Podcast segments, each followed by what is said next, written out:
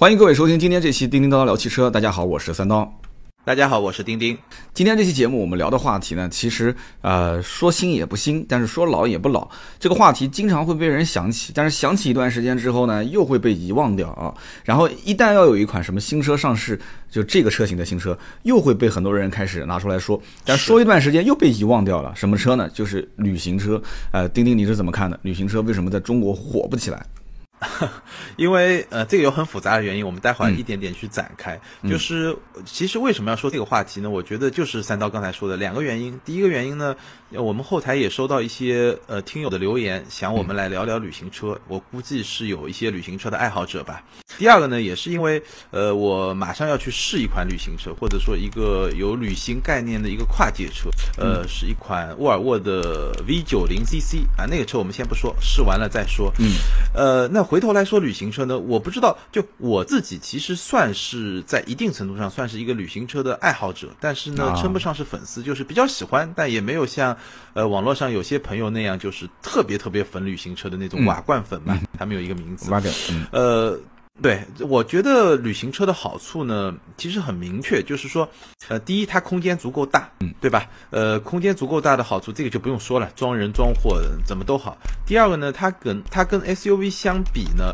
呃。重心更低，就 SUV 因为比较高嘛，其实从驾驶本身来说，因为我还算是一个呃不是重度的驾驶爱好者，但是呢还是挺喜欢开车的。那么车身重心，我记得我们专门说过，车身重心其实对于驾驶的体验是影响非常大的，所以它的重心呢比 SUV 低。呃，我觉得对我来说，然后第三点呢就是它的造型，因为旅行车那种感觉的造型，有些人可能觉得根本就不像一个好车，但是。在我看来，就是旅行车，包括有有几款，包括上一代的 C 旅行啊，包括呃有很多，包括奥迪的一些欧 road 的一些车型啊，包括嗯宝宝马一些旅行车，我其实都觉得还是挺喜欢的。包括有一些高端品牌的旅行车。那么我对旅行车喜欢，基本上就是这三方面。当然，为什么不会去买一款旅行车？理由也很简单，这个我们待会儿可以去聊。我不知道三刀算不算是一个旅行车的爱好者啊？目前不是。目前不是，以后估计也不会是，对吧？对，以后不好说，因为，呃，当大家的如果用车习惯都在改变。就比方说，现在很明显看到，好像身边人开始陆陆续续有考虑买七座车、七座 SUV 了。那你像我这种家庭组成的条件的话，就是这样的一个现实的情况，七座离我好像比较遥远啊。就我我可能将来的用车方向更偏向于，就是呃有一辆有一辆稍微大一点的车，然后家里面出行相对来讲会比较方便。然后剩下来的那辆车，我可能会会往个性化的方向走。就这辆车是就我一个人开。就这个是偏个性化，呃，偏个性化的话，我可能比方说下一下一辆车，如果有可能的话，那我可能我直接换一个两门，但是是四座的车。两门四座的车很多了，那这样的一个情况下，就是一个呢，就是我平时确实没有那么多满载的需求；二一个我可能需要一些个性。那人年纪越大越闷骚嘛，这个我相信 我们这个年龄段的人，这啊，你说是啊，那你也是这样子的是吧？比如说三十来岁奔四或者四十左右的这个年，很多人你会发现，其实在国外也一样，在国内也一样，就很多人你会发现，就嗯，像像你刚才说的那样，就是。可能在选择自己第二辆车的时候，其实我现在身边就有朋友，就在选择第自己第二辆车的时候，他会选一辆完全把它当做玩具的一辆车啊，比如说像 B R Z 啊，像 M X 五啊，嗯，包括如果你的预算更高一点，你可以买一辆四系啊，或者说买一辆两门的 C 轿跑啊，嗯，对吧？或者再高一点，你可以去买一辆七幺八，就是。这种车型的消费者会越来越多。对，而且其实现在大家想的也很明白了，就是说以前呢是跟着主流的观点走，就大家都买什么我买什么，车子一定要要求它的性价比，要求它的实用性，要求怎么样怎么样。其实你看啊，以前早年的这些什么五零后，呃，反正我了解，就像五零后我父亲那一辈人啊，他们是资源匮乏的年代，呃，出生的。就就是生下来就是三年自然灾害，然后要学习的时候又是那个什么啊什么什么革命啊，然后再往往后又遇到什么什么这个 下岗这之类的这些事情，所以他们对于物质的那种需求，就他们吃饭可能今天吃不完的，明天还要再再省着第二天吃，他们用什么东西他都会觉得说我一定要我一定要这个东西实用，每一分钱都要花在刀刃上，但是现在其实你看。整个的消费的这个这个领域已经变了，就是大家会觉得说，我要的这个东西一定是能满足我现有的在特定环境下的一个需求。就比方说，我现在就发现，我对车的就是后期如果再换再换的话，可能我特定的环境下的需求点就是我根本对空间没有太多要求。我为什么要对空间有要求呢？我跟绝对大多数的人的要求都不一样。然后，嗯，我对品牌可能会有要求，因为我是一个一次一次又是从品牌上去去提升它，我所认为我的就是我买车所要带来的这个幸福感。所以讲到另外一个观点，就是幸福是什么？幸福其实我看到最最经典的定义就是效用除以你的欲望。就是你所得到的效用越大，而你的欲望越小，那你其实幸福感是越强的，对不对？那如果效用是恒定的，但是你的你的欲望就是就就就是就要就效用恒定，欲望就要变小。如果欲望要是不恒定的话，那你的效用就要变大。其实这东西大家都很容易去理解。那这样一个前提条件下，我要买这个车，它其实对于我来讲的效用是什么？不是实用性，就是个性。个性其实对于你，比方说钉钉，你有一次你跟我做节目聊天，你说我是操控，有机会我下赛道我们两个去好好聊一聊。就是你对操控你各方面有要求，那我可能是对品牌，然后对它的，我是一个外形控啊，一个内饰各方面我我不太能容忍。就我买辆车，各方面性能都很好，但我不能容忍它外形我不喜欢。然后内饰就跟八十年代的内饰一样，就刚刚你提到像 B R Z 啊。像八六这个车，那大家都会觉得，都说到这个车玩漂移，各方面都很好。但是拉开车门，我肯定不会买。我就是你说一千到一万，我哪怕就是练漂移玩。但是你说真的，要是买到这个车，我可能不考虑，我可能可能想办法，我去那干脆就是一杆子到底，我去找一个人去到我搞一辆就是专门用来漂移的，对吧？就找一个这种专门用来漂移的车，本田的 S 两千是吧？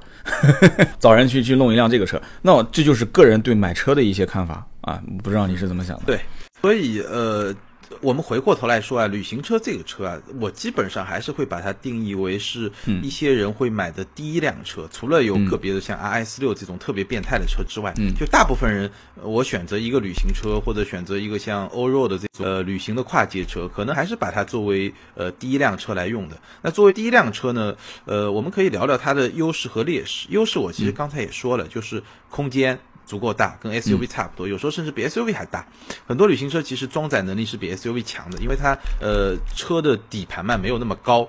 呃，第二呢，就是它的重心相比 SUV 更低。我刚才也说了，架空上可能会有优势。呃，再有呢，我觉得怎么说呢，就是。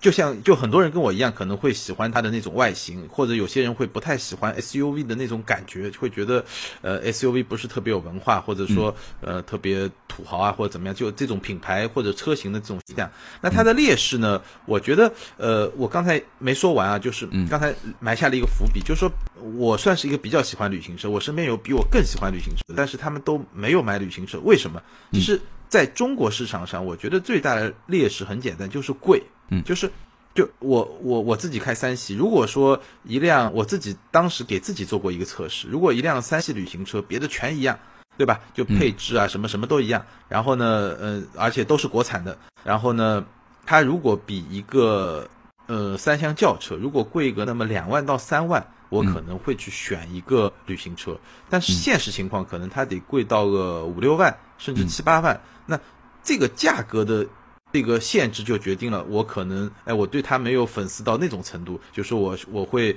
我会嗯不惜多花那么那么百分之二十到三十的预算，为了把这个三厢轿车变成一个旅行车，这我不会。所以旅行车现在在国内，我觉得最大的一个劣势就是，几乎所有的或者绝大多数旅行车现在都没有国产。那没有国产为什么？因为厂家预期到这个销量不会特别好。那既然没有国产，它的价格肯定就下不来嘛，所以它就比较贵。然后呢，呃，因为比较贵，它的销量又上不去，所以对车厂来说，它的预期又不会好。所以，旅行车在中国现在其实是陷入一种比较恶性循环的状态。就在这种状态中，反正不国产。不便宜，然后呢，卖的也不会很多，所以它注定就会成为一小波人的一种个性化的选择。但这个个性化选择跟我们所说的第二辆车完全不用照顾到实用性的那种个性化选择也是不一样的。它还是需要照顾到一些实用化、实用性，然后的一种个性化选择。对，最早其实我接触到旅行版的车型就是别克凯越的旅行版，凯越旅行，凯越旅行版这个车其实当时就像你说的，价格也比较贵，而且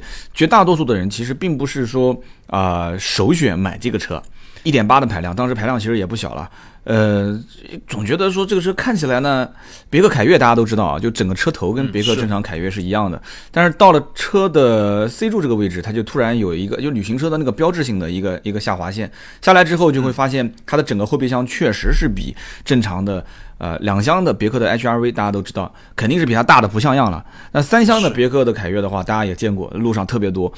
呃，现在也停产了。那他会发现说，哎，旅行版比它还是要多，但那个时候卖多少钱？一个当时零五款的这个一点八自吸的这个旅行版的凯越卖到十八啊十五万多，十五万三千八。那么在就是说在当年，如果这个车子不降价，最终的结果就是沦为别克的 4S 店的一个长库灵车。这个我相信绝大多数人都在这买过这些车型，都都了解过什么叫长库灵车，就是一个正常的当年的1.6手动挡，就是一个一个一个别克凯越，大概也就在十万块钱多一点点，一个自动挡大概也就贵一万块钱吧，也就十一万块钱左右。所以要想买到一个，如果1.8的当然略贵一点啊，1.8大概在十四万多、十三万多。但如果说你要是买到旅行版的话，那基本上价格就会高很多。但是这一点，我我觉得是很多人。也也可以理解的，就是说需求量小，产能小，就厂商知道这个市场，就是就跟两厢车有点像，就是大家都觉得说这个两厢车在中国是卖不出头啊，很因为很多城市当年都认为现在好了，现在这个行情比以前好很多，很多人都认为两厢车如果重砸资金去做它的话，最终的结果很有可能就是呃叫鸡蛋往石头上扔嘛。就是你根本就做不出结果的，因为两厢车当时基本上就是那些车的天下嘛，就随便说说，像 Polo 卖得好，对吧？然后本田飞度卖得好，然后斯柯达精锐卖的也不错，你就那个年代嘛，就基本上路上看到两厢车，绝大多数就是这些，包括高尔夫，就这些能能能吃到一些红利，能吃到一些红利，然后其他的车子做两厢的，基本上卖的都很一般，所以说。那旅行车就更不用说了。你要是讲，对，说从三厢轿车到两厢车再到旅行车，那旅行车的排名就是很厚很厚。再加上这个 SUV，SUV 一下子就排到第一去了，那就是 SUV 三厢车、两厢车、旅行车，旅行车排到很后面很后面，是不是？是对对。呃，这个它是有一个怎么说呢？有一个历史的历史的过程。从中国市场来看，其实最早的时候两厢车也不行。我记得在就第一款比较成功的两厢车，其实是斯就从从这个福克斯，因为你知道福克斯刚进来的时候不是还要把。两厢硬要改成三厢嘛？那个车就巨丑无比，就国外没有的。然后你非得把它拉成三厢。那个那个年代，其实中国人是喜欢三厢车的一个年代。是的。但是两厢车呢，从福克斯，包括你后面说的那些车型，Polo 啊、飞度啊，确实是杀开了一个市场。现在等于，呃，尤其在 A 零级这个级别上，其实两厢车还是一个，还是一片小天地吧。但是确实没法跟三厢车比，更没法跟现在这个非常火的 SUV 比。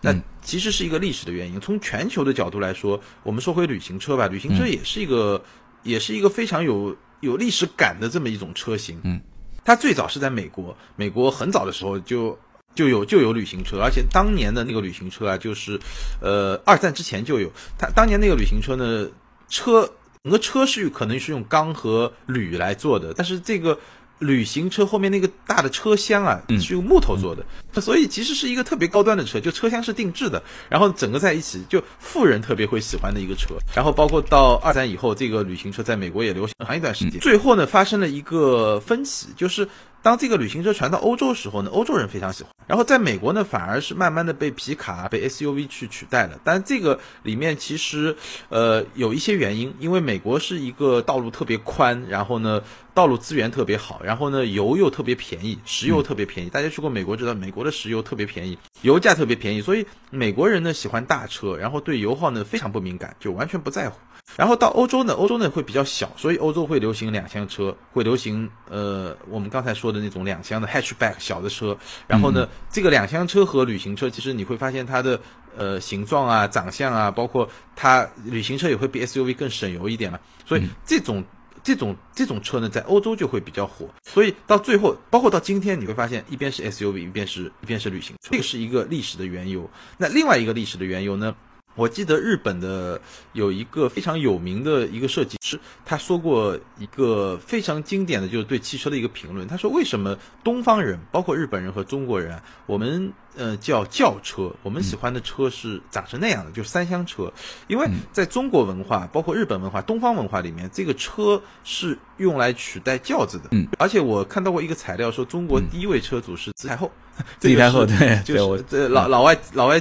定线给他的，所以车是用来取代轿子的。那既然车是用来取代轿子的，那轿子是对吧？前面有人，后面有人，所以车也必须长成那样。而且我们车的名字就叫轿车。嗯，包括你去看，呃，因为我早两年我拍过一辆车，就是呃文革文革之前吧，文革之前一直延续到文革，那个时候中国造车很少，有一个牌子叫上海牌。嗯，呃，这个车呢，它就是。呃，从它的车的前格栅就是一个非常明典型的，有点像轿子那样的一个轿子，就是当官的人那个帽子，但那个帽子其实中间高起，两边一个延伸出来，其实也有点像轿子那种形所以中国人对车的，东方人对车的那个印象呢是一个轿车，然后在西方人呢，尤其在欧洲。我们知道车最早起源于欧洲，包括美国后来大规模生产的 T 型车，其实欧洲的车是用来取代马车的，所以呢，它前面是一匹马，后面是一个车厢。你想象一下，那个形状是有点像你你说它像两厢车啊，或者像旅行车啊，或者像现在的 SUV，其实都很像，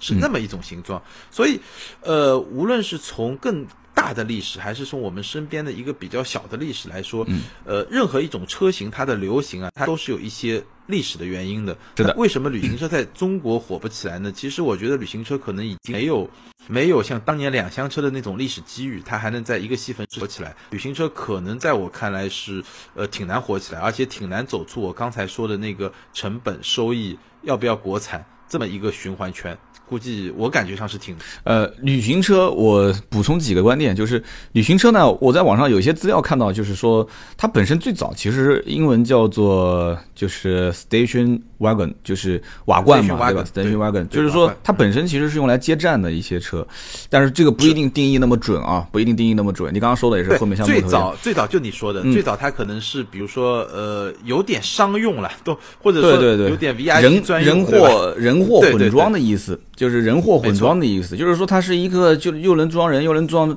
装货的面包车啊。就讲面包车可能档次讲的太低了，但是慢慢慢慢它就发展成为一个，就给大家感觉说就是一个很有逼格的一个车，是一个看上去很有腔调啊，很有生活的那种范儿。我开个车出来，我我是那种向往自由的那种范儿。所以，我我曾经也在节目里面说过，就是你说将来它会不会火这件事情，旅行车本身。首先，就大家会觉得这旅行车看起来就通过性不怎么样，就整个的车底盘相对比较低，然后车的比较修长，旅行车都是比较修长嘛，感觉，呃，那就是路能不能合适它去开呢？就是你既然要旅行，那我开车开出去，那是不是会这个这个到一些通过性比较差的路段？那 SUV 肯定能过，这车能不能过？所以这得让很多人通过不停的去自驾旅游的这个实际的经验。来告诉他，其实并没有那么多的路需要那么高的底盘，是这么一个道理吧？是，就路要好嘛。那么你你像我出去自驾游，我不会开太远，我大部分就是可能苏皖浙，就是就这一带。那么我到任何地方，提前肯定是查，就是我开到什么地方，到哪边去入住，基本都是高速下来之后走一段市区就就到了，高速下来就走一段正常路段我就到了。绝对是，绝大多数百分之九十九是不需要开到那种特别需要 SUV 去啊去去去脱困的这种路段，不需要。所以路况的这个问题，让时间去检验，过段时间大家会觉得说，哦，其实并没有什么特别需要 SUV 的这个地方。那么其次就是，其次就是它的载货需求，载货需求。如果大家发现说两厢车、三厢车，像最最明显的例子，就像我，我这次跟我家孩子在广州，那我是一辆。就是一个三厢的斯柯达的明锐，那按道理讲的话，它的三厢车的后备箱空间还可以了，是吧？但是对不起，我是一个推车，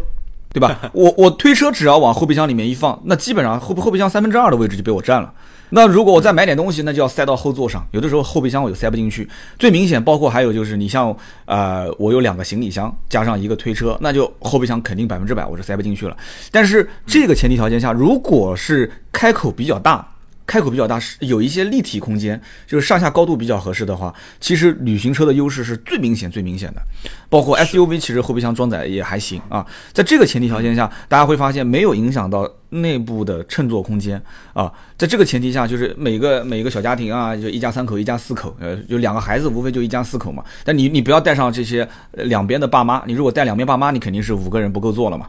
就是一家的三口四口人，然后加上有非常充沛的这个就是装装载啊储物的这样一个空间，那我觉得旅行车其实将来不一定火不了。不一定火不了，而且如果旅行车要是火的话，我觉得啊，最受益的还是那一部分的欧洲车，你说是不是？大众为主嘛，当然，对不对？大众、奔驰、宝马这些车子，就是最最最明显，他们是最受益的。而现在我看到有一个势头，好像之前是在微信上推了一个广告，大概的就是讲的比较模糊的，就是只是一个一个一个一个广告的意思，好像就是今年欧洲的这些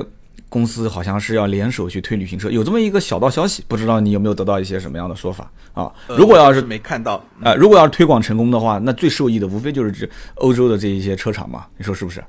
嗯。我是觉得，呃，其实我专门去看了一下，就在中国市场上几款算是，其实你会发现，现在进入中国市场纯种的旅行车，大部分都是进口的，但也有一些就稍微。怎么说呢？嗯，怎么说呢？有些像跨界车，比如说像呃，之前有一段卖的比较火的上上上汽大众的朗行，就这种，呃，有点像旅行车吧，但又有点像跨界车的那种，有一段卖的还不错，但整体来看就是销量还比较一般。对，而且。呃，我我我其实自己的判断，我感觉上你现在在现在这个大势下，尤其是 SUV 那么火的时候，就是你如果旅行车跟三厢轿车去比，它其实有些优势还是比较明显的。嗯，但是你跟 SUV 去比呢，你就觉得优势没有那么明显。嗯，就你说装载空间，其实旅行车很多装载空间比 SUV 还要大一点，而且它因为比较低嘛，其实装就装东西方便。对，SUV 因为挺高的，其实如果你稍微重一点的东西，其实装起来还不是特别方便。有些高级一点的 SUV，还有一个专门让你装东西的模式，就是可以把底盘再下降一点。但是再怎么说，它也没有旅行车那么低。对，第二呢，就是从今天来看，全球来看，其实旅行车的竞争对手就是 SUV。是的，就就已经非常明确了。那如果你在空间上优势不是很大，但驾驶那件事情啊，其实我觉得，虽然我可能是一个。哎，比较喜欢一点驾驶的，但是我觉得大部分的用户啊，接触下来可能呃，三刀你能够代表更多的那更多的那个用户群，就是对于大部分用户来说，其实他对驾驶这件事情没那么在乎，而且现在的 SUV 啊，包括德系的那些 SUV，包括有一些日系的 SUV，其实它的驾驶感受也并不是特别差，或者说它的这个平衡已经做得很好了。是的，所以整体上来看，因为有有有听友在这个。后台给我们留言，包括微博上跟我们互动，说，哎，聊聊旅行车，然后看看旅行车未来会怎么样。其实，呃，昨天晚上我在一个群里还跟他们说，我说这个，呃，我我们可以聊，我们会尽量把大家想要知道的东西都聊了。但是呢，从前景来看，我个人是不是特别乐观的？对。然后我有个朋友，我有个我有个德国是也是一个非常非常资深的，我记得我节目里也提过一个非常资深的记者，我跟他聊这个问题，然后我们其实没有专门聊旅行车，我们是。在聊德国高速公路，因为德国那个不限速的高速公路 Autobahn，这个高速公路呢，每隔几年就会传出来一个，就德国政府要取消这个不高不限速高速公路，要重新限速，因为也有一些交通事故啊这些事情，就每隔几年都会传出来这个消息。然后呢，我们聊到那个时候呢，我们突然聊到其中一点，就是说，如果说德国真的取消了这个不限速高速公路的话，他个人的判断，他觉得 SUV 就会大行其道，就是，呃，就会在相当大的程度上去取代旅行车的这个市场，因为，呃，我们知道那个。当你车开到一百六、一百八、两百这个以上的时候，你会发现 SUV 是很有问题的。除了像保时捷这种 SUV 可能还行，或者说像奥迪，就像 Q 七啊这种，这这种可能还行，就质量比较高，它的底盘调教比较硬的那种，那种可能还行。但是普通的，如果我们呃，国内市场上我们普通开的那些 SUV，跑到那么高的速度的时候，你会发现那么高的重心它是很飘的，是会是是会有比较明显的问题的。那在这种前提下，其实旅行车是有非常大的优势的。然后他就说，如果说那个重新限速，比如说我限速就一百二或者一百三，那个时候 SUV 最最大的弱点就会被克服掉，就会就 SUV 高重心在高速下的不稳定性这么一个最大的缺点，如果被被被取消掉的话，那其实 SUV 对旅行车的优势就会进一步被放大。是的，其实说白了嘛，其实中国人买车到目前为止，包括我，就不知道包不包括你啊，反正就是就是考虑到主要两点嘛。第一个是要有面子，车子就是面子，它是一个社交符号啊。虽然说可能在很多国外的一些国家，大家已经文明发展的很进步了，大家可能对于车子的这个面子啊各方面啊没有要求那么高。其实我觉得也还好，因为你像我也还好车。车是一个社交符号，这个事儿呢一定是对的，百分之百是对的。嗯。只是呢，我觉得我我我，因为我听了你那期节目，就是过年的时候讲那个，过年之前吧，好像讲那个车是社交符号，我我特别有共鸣。那、咱们找时间也可以聊一聊，就是说再插一个旗子，啊，就是我我是觉得 大家的社交的需求不一样，欧洲人的社交，包括美国人的社交，跟我们的需求不一样，这个东西是。呃，是由很多环境决定的。是的我随便举几个例子啊。第一个，就比如说美国，你到加州，你到洛杉矶，你就看到大量大量的那种豪车，而且他们的豪比我们高一个 level，就都是法拉利啊，或者说甚至我看到布加迪啊，就那个层面的豪，甚至更小众的一些车，帕甘尼啊这种车，人生巅峰了啊。为什么他们觉得这种车是好呢？很简单嘛，在美国这种车才贵。在美国，保时捷不贵啊，没那么贵，对吧？一辆九幺幺，你转化成人民币也就是六七十万、七八十万，那你觉得贵吗？而且以美国人的收入水平，美国中产阶级的收入水平不是很贵嘛？嗯那欧洲也一样，其实只是说它就社交，我们以前理解的社交呢，都是金字塔型的，就是我你比我高，我比你高。但我觉得到现在这个程度，社交可能它也会有各种各种多元化。其实我跟你不一样，你跟我不一样，也是一种社交，也是一对吧？个嗯，对，所以我刚刚讲就是呃两个方面嘛，一个是面子，就是车子是社交符号；第二个就是实用性，你不能光是要面子不要实用嘛。那大家都要面子不要实用，全买跑车去嘛，那最有面子对吧？开出去是个跑车，所以这样一个情况下，如果要面子，大多数会选择一些像比方说高档一点的轿车，大嘛，然后品牌有溢价能力嘛，对吧？那么。这个买一些这种品牌相对比较保值的，也是社会比较认可的这一些 SUV，这个最明显就像途观嘛，途观为什么卖的那么好？途观首先大众品牌溢价，大家都会觉得这哎买大众不会错。其次就是途观本身当时那个年代上市，大家会觉得说，如果论大小、论空间、论实用性，买这个车也不会错。那现在途观 L 嘛，就改天我们有机会再继续聊吧，就也肯定不用讲，也是个卖的特别好的车。你就说一千到一万这车不好，还是有人买。就是说，在要面子这个程度上来讲，要不就是高档轿车，就是豪华轿车，要不就是大型的 SUV。那么在实用性上来讲，实用性上来讲的话，现在如果说论七座车，现在无非就是七座的 SUV。那七座 SUV 就是又回到之前我们讲的那两个卖的最好的一个，这个这个福特的锐界是吧？然后还有一个这个汉兰达。那么这两个车子卖得好，就证明了这一点，就是要实用，七座好 OK 就这个，要不就是 MPV，MPV 还是那么老三样嘛，就是什么什么什么 GL 八了、奥德赛啦这些车。那么是。如果要实用，又看到了 SUV 上面，所以说如果要面子又要实用，综合来看又是买 SUV，所以 SUV 卖得好，就是要面子又要实用，那又是 SUV，所以这个我觉得是很能理解。说到旅行车，旅行车是一样的道理，旅行车那我买它图什么呢？你说图什么？比三厢车真的比三厢车在乘坐空间上和载物空间上的优势大很多吗？啊，比 MPV 来讲的话，能多坐两个人吗？那比起 SUV 来讲的话，通过性有它好吗？那你如果一定要说这个呃呃这个旅行车的逼格比较高，它是一个你们不太懂的腔调啊、你们都不太懂，就我懂。就像我之前发了一个微博，我说我拍了一台这个这个零六款的这个普锐斯。在广州，广州不是丰田车特别多嘛？我当时就说了一句，我说谁能告诉我当年这个车主买这个车的心态是什么样子的？哇，很多人就在那边留言，其中有人就留言说，你当你去笑话，但我肯定没笑话他，我只是讨论这个话题。那有人讲说，当你们去笑话这个车主的时候，车主其实反过来在笑你。笑你不懂啊，是不是这个概念吗？那么反过来讲，旅行车其实也是一样。你有没有发现一个概念？旅行车有的时候它可能也不一定就是厂商认为我国产它之后这个车卖不好，而是有我在猜想，可能有厂商会认为它就没有必要国产。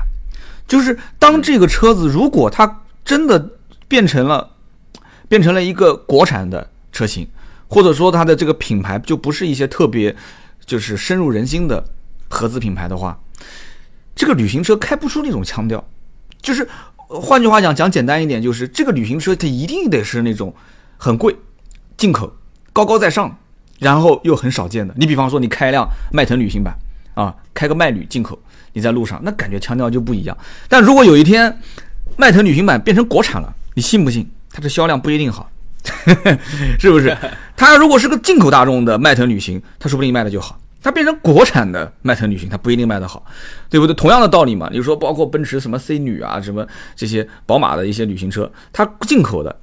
说不定有一些人就是冲着它进口买，你国产它说不定就不买了，真的会是这样子的。就是腔调有的时候，什么叫腔调？腔调有的时候就是要用钱堆出来。与众不同的前提有一个条件就是我开的跟你是不一样的。什么叫不一样？你是开国产车，我进口车，我少，我小众。但真正你说他后备箱里面长期装载吗？其实也不是。这个人真的经常会出去玩吗？其实也不是。你你说呢？那好多人，你看真的买个旅行车回来干什么？玩低趴，改气动，对不对？然后然后就是各种改嘛，换个排气，对，搞个拉花什么的。那这种人，他你说改个气动，他还没事跑出去去旅游吗？他不会的，就是在小范围内跟一个小范围的交际圈的人之间做一个区分。我跟你们不一样，是对吧？对我，我对我其实觉得有一点我是同意你的，还有一点呢不是那么同意，就是同意你的一点呢，就是说，呃，旅行车现在注定小众，无论是标准的旅行车，对吧？像呃都都有了，欧欧洲品牌大部分都有，还是一些跨界的旅行车，说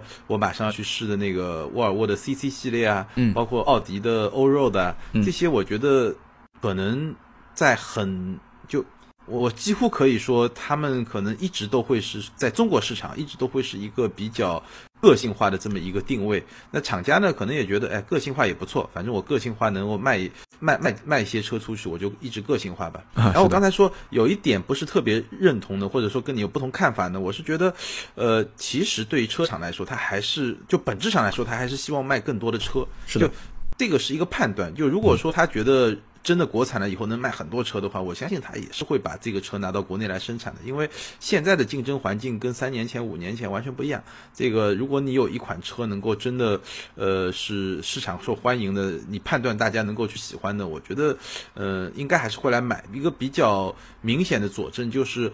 我记得当年大概两三年、三四年有一段上一代的 C 旅啊，在上海，我不知道南京怎么样，在特别便宜，就折扣打下来。呃，真真的是很便宜。然后那一段时间，我就在路上一下子看到了非常多的那个 C 旅，就上一代的 C 旅 C 两百嘛。我记得好像卖到最后，可能就是跟上一代的 X 一的国产的，哦，不是上一代的 X 一没有国产嘛，就上一代的 X 一的那个价格差不多。那嗯，这两个车，那 C 旅还是要大不少嘛。那个其实这个车看的挺多的。对，其实旅行不旅行这件事情啊，我倒觉得，你看现在很多的一些 SUV，它不就是像一个拉高拉长的旅行车嘛，对吧？就是 就是对吧？你你看很多旅行车，它的那个整个造型，你把它停在一辆 SUV 的旁边，你会很明显发现，就是这个车子就是个小型的 SUV 嘛，感觉。就是你要如果就讲的这不专业啊，就是你要如果说在同一个时代，你完全可以同样的价格，因为它是以进口的形式进来嘛，以同样的价格，我能买到一个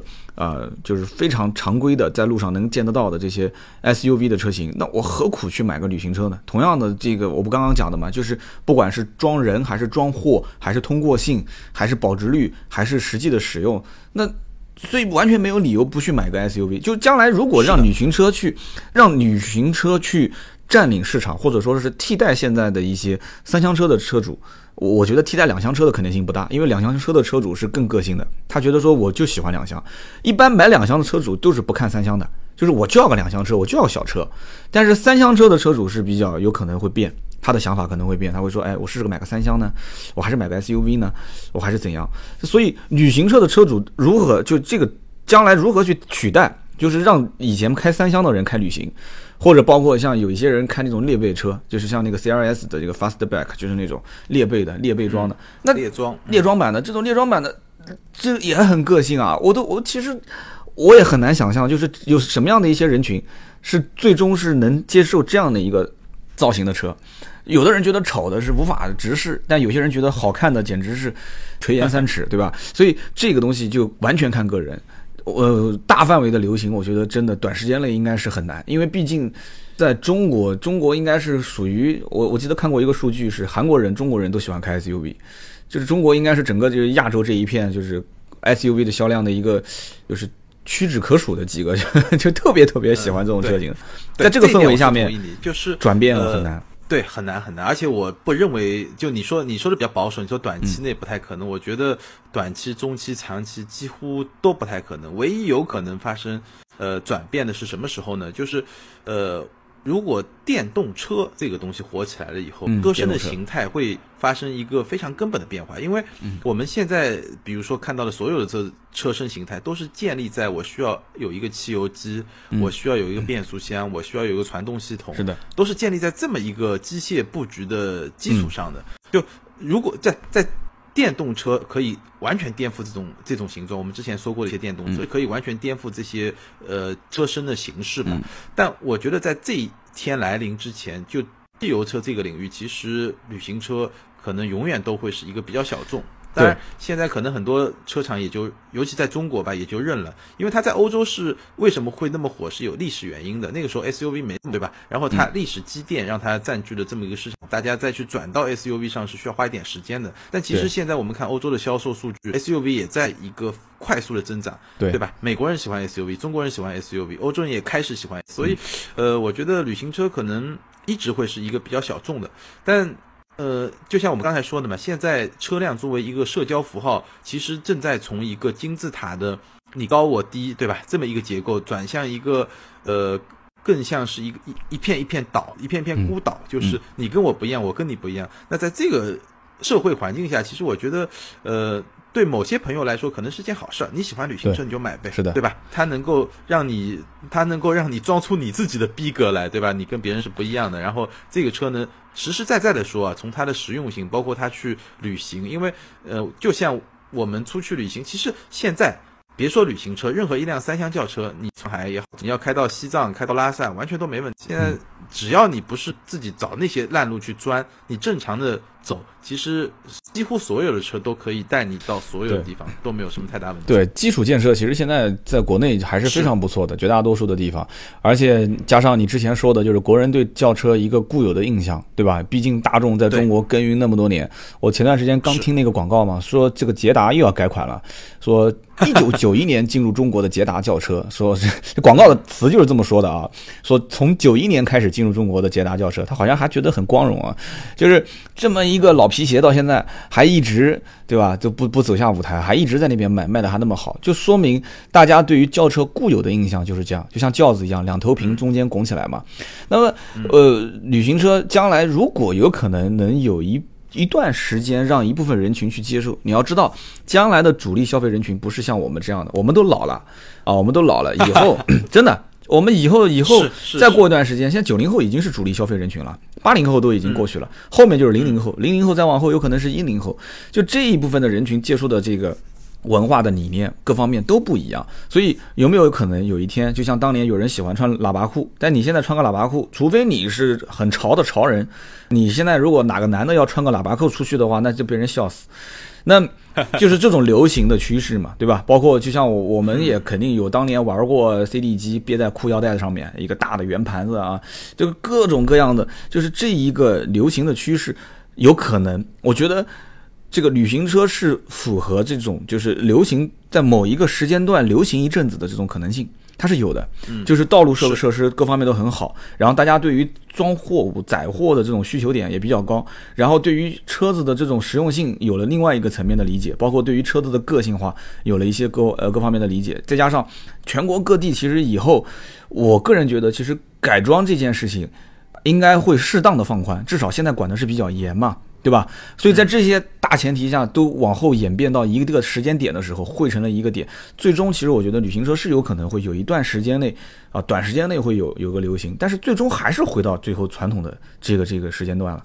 就是大家就像中国人你讲的，中国人喜欢吃中餐，喜欢吃鱼啊、鸭啊、肉啊、红烧啊、清蒸啊，或者是你你你就是给他吃西餐那种口味，天天给你煎个牛排，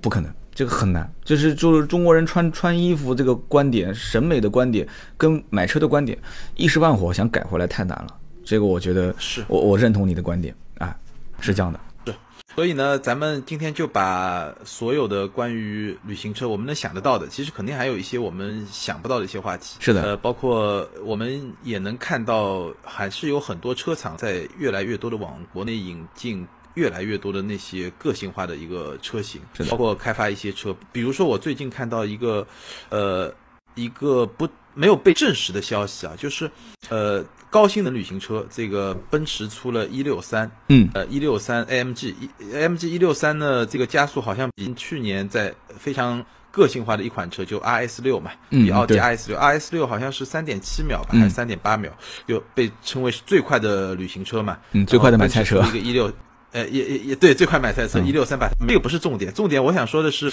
我好像听到一个消息说，宝马有可能要出五系旅五系的，就 M 五的旅行版，就是、嗯嗯呃一个高性能的旅行车。那其实呃这个话题呢，我本来想说，但是我觉得我自己也没搞明白，就是呃我们看旅行车的这个层面，就高性能车这个层面，BBA 有一个非常特别的一个现象，呃。奔驰是旅行车和三厢车一起做，嗯就是比如说你能看到一六三的轿车版、三厢版、一六三的旅行版，这个是一直都有的。嗯然后宝马呢，你看到 M 三、M 四、M 五，对吧？都是三厢。宝马其实传统上它是不做旅行版的高性能车的，然后奥迪呢是只做旅行版的，RS 四，对吧？RS 六。就嗯当然有 RS 五这种两门轿跑，这不算，但它没有那种四门三厢的这种高性能的车。然后呢，我最近看到一个消息呢，可能宝马会突破自己的界限去做一个 M 五的旅行版。就呃，这个扯得有点远啊。就我想说的是，其实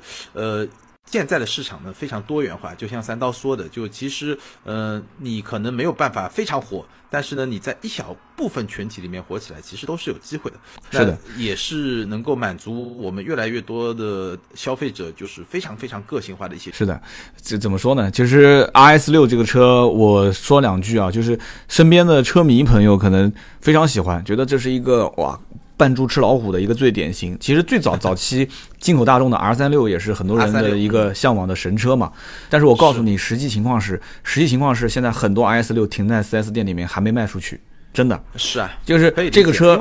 嗯，你说。你有那么多钱，你为什么不买个 Panamera 这样的车呢？对吧？对呀、太多车可以选了，就是说真的啊超跑都可以买得到了。就是现在是什么一个情况？就是车迷朋友们会觉得说这是一个非常不错、很牛叉的车，但他不会买，就是过过嘴瘾嘛。键盘车手在网上论坛里面说说这个车多牛逼，但是真正一个消费者拿着钱想要买的时候，他其实真正意义上并不是真的要低调到这种程度，说开一个这个车，说平时老婆去买菜接孩子，然后我平时拿它出去啊，真的是说操控一下啊，去撒个野，不是这样子的，真的不是这样子。所以讲到旅行版的车，讲到就是啊、这些呃厂商也开始奔呃宝马啊、奔驰开始也是去做旅行版的性能车。所以我觉得首先一点就是这个路线是对的，这个路线是对的，就是把性能车的这个定位和逼格全部往上抬。全部往上抬，你不要往下拉，因为你上面的这种高端用户聚集起来之后，其实你可以影响到底下的很多普通用户的，不仅仅是旅行车，很多车都是这样。